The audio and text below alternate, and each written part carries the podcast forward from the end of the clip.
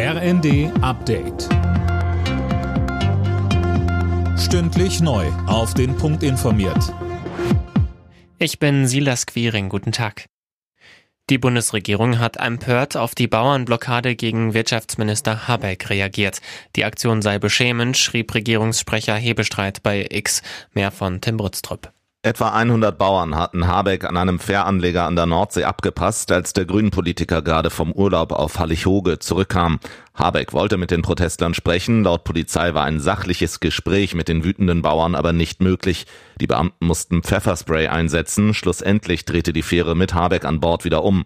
Die Proteste richten sich gegen die Streichungen unter anderem beim Agrardiesel, die in Teilen wieder zurückgenommen werden sollen.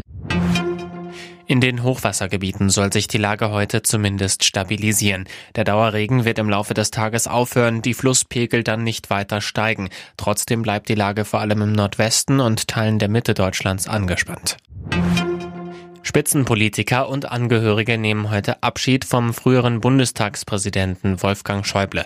Der verstorbene CDU-Politiker wird in seiner Heimatstadt Offenburg in Baden-Württemberg beerdigt. Mehr von Tom Husse.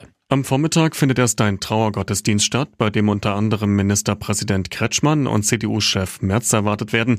Am Nachmittag wird Schäuble dann beigesetzt. Er war am zweiten Weihnachtsfeiertag im Alter von 81 Jahren gestorben.